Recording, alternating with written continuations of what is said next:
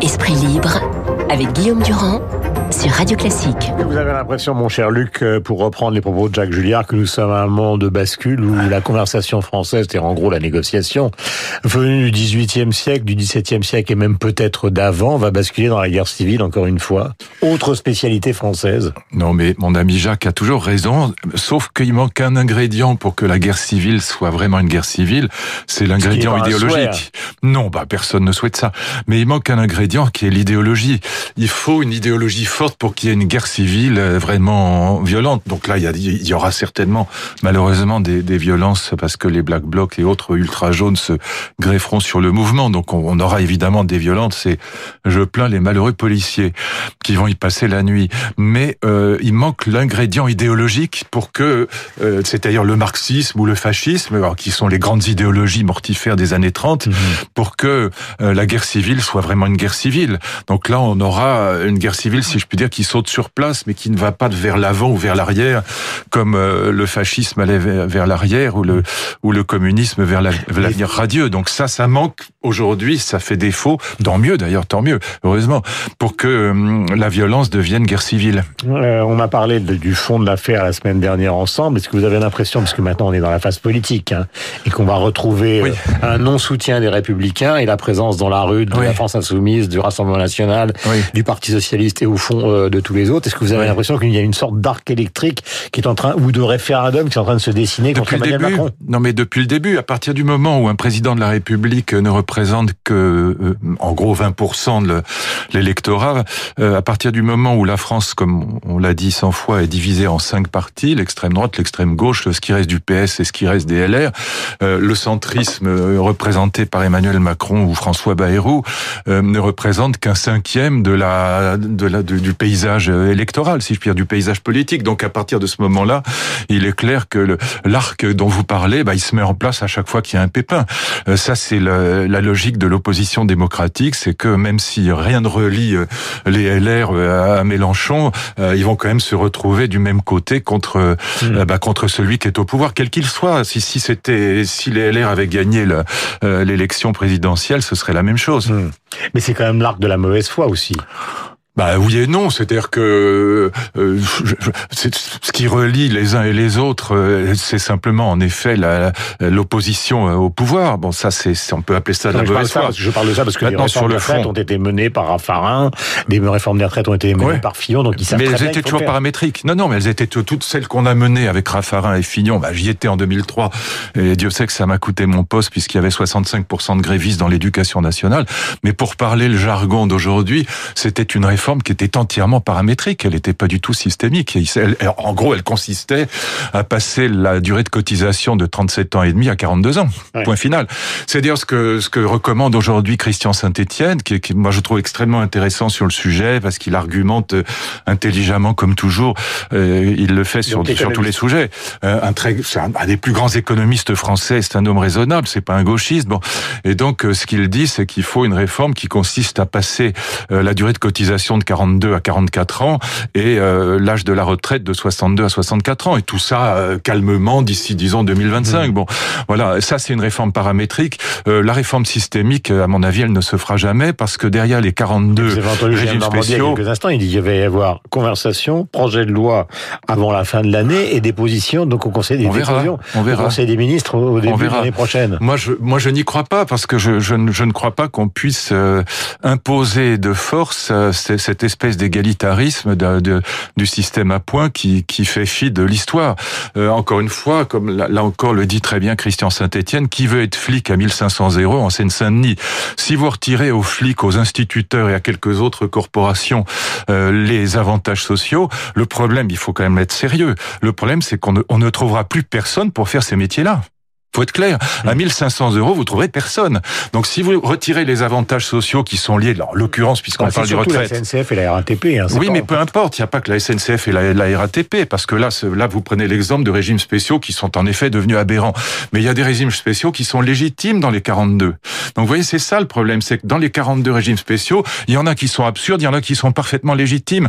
Or, euh, voilà, là, là, on veut pas prendre ça en compte. Mais encore une fois, si prenons l'exemple des policiers. Euh, pour qui moi j'ai le plus grand respect.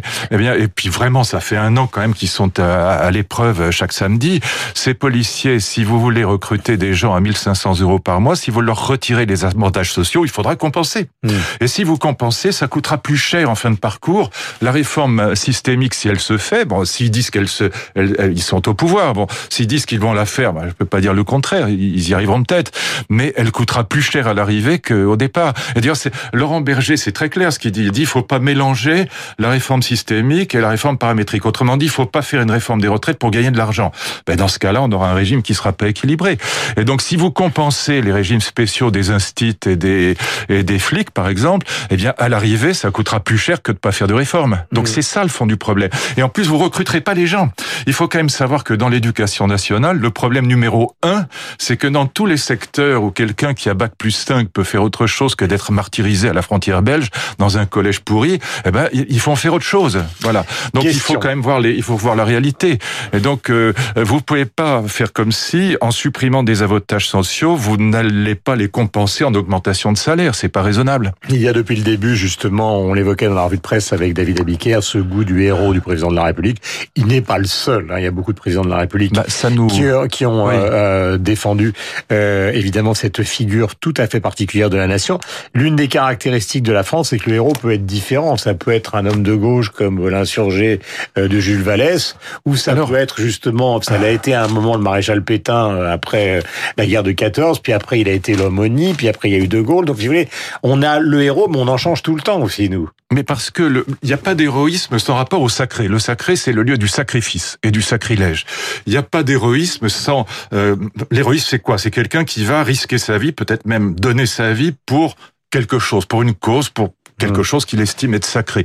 Dans l'histoire du sacré, il y a trois grandes figures du sacré dans l'histoire du monde, donc trois grandes figures de l'héroïsme. On est mort pour Dieu, on est mort pour la patrie, on est mort pour la révolution. Et donc là, il y avait des héros de la patrie, hein, morts pour la France, des héros de la patrie. Les 13 du Mali. Il y en a, il y avait des héros, il y avait des héros de la de la révolution, donc on mourait pour la cause. Et puis il y avait évidemment des héros de de, de la religion, des héros de, de Dieu, si je puis dire, des fous de Dieu, comme on dit mm. encore aujourd'hui. Euh, je pense que là, ce qu'on a vu par exemple sur le, le, pont à Londres, donc de ces gens qui vont en effet essayer de maîtriser un, un, un islamiste fanatique, eh bien ce qui est, ce qui est assez fascinant, c'est qu'on a une autre figure du sacré qui n'a rien à voir avec le héros national ou avec le héros euh, religieux ou avec le héros révolutionnaire. On a affaire à, à, des, à des héros de la personne humaine, si je puis dire. Le sacré, c'est l'humain. On a affaire à des gens qui vont essayer de sauver des êtres humains. Ils essayent pas de sauver Dieu, la nation ou la révolution. Ils considèrent que l'humain est sacré. Et voilà. Et ça, c'est exactement ce que je raconte dans tous mes livres depuis 15 ans, c'est que nous vivons la sacralisation de l'humain. Et je trouve que c'est un immense progrès par rapport aux figures anciennes du sacré. Et donc, on a là des héros qui sont des héros, euh, encore une fois, humains. Euh, à la fois humains eux-mêmes et, héroïsme pour l'humanité. C'est pour ça que ça change, en effet. Et vous avez raison, c'est des, des, nouvelles figures de l'héroïsme. Euh, parmi deux héros français classiques, vous préférez Cyrano ou Romain Gary? Ah ben, j'ai une vraie passion pour Romain Gary, donc euh, la promesse de l'aube. D'ailleurs, tous ses livres, je trouve que euh, c'était un, je trouve que c'était un écrivain génial et en plus un homme extrêmement séduisant, enfin qui, qui avait un, un, charme extraordinaire aussi bien à l'écrit que probablement personnellement. Moi, je ne l'ai pas connu, mais je trouve que voilà, la promesse de l'aube, c'est quand même un très très grand livre. Romain Gary, donc euh, que nous allons écouter. Je dois dire que j'en ressens un certain plaisir et une certaine joie parce que un Goncourt qui n'est pas attaqué, un Goncourt qui n'est pas discuté, eh ben je sentirais pas que je l'ai. Maintenant, j'ai l'impression vraiment d'avoir fait quelque chose puisqu'on m'attaque. C'est une telle joie, un tel plaisir de voir qu'un livre, un roman peut soulever des polémiques profondes, des animosités, de haine, de rancune, des menaces. C'est merveilleux. Je crois que c'est le seul pays au monde et naturellement, c'est le plus beau pays à cause de cela précisément. Vous embrassez avec les Bérédins Voilà, donc Romain Gary, c'est un diplomate aussi. Ouais. 2 septembre 1980, en se tirant une balle, on se souvient qu'il fut effectivement consul à Los Angeles, qu'il a fait de des cette films, limite, votre ticket n'est plus valable, voilà. avait-il dit.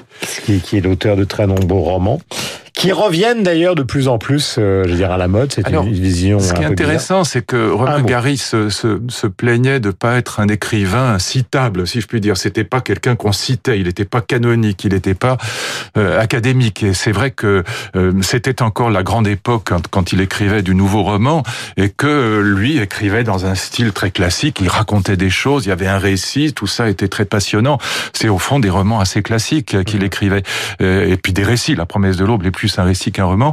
Et donc c'est vrai qu'il était un peu écrasé par cette espèce d'avant-gardisme stupide qui entourait le, le nouveau roman. Il en a beaucoup souffert parce que il n'était pas considéré comme un grand écrivain. Aujourd'hui, il est, il est réévalué considérablement. la vengeance qu'il s'est organisé lui-même avec Émile Ajar pour ah ben, obtenir. Avoir deux fois le concours, le concours, c'est quand même pas mal, oui. Ouais, il est le seul à avoir réalisé cet exploit. Surtout anonyme. Euh, dans Sous un pseudo, c'est quand même extraordinaire. Dans l'histoire de la littérature, et on se souvient aussi pour les amoureux du général de Gaulle, qui est arrivé à l'enterrement du général de Gaulle en retard et en blouson d'aviateur. 8h56. Eh oui.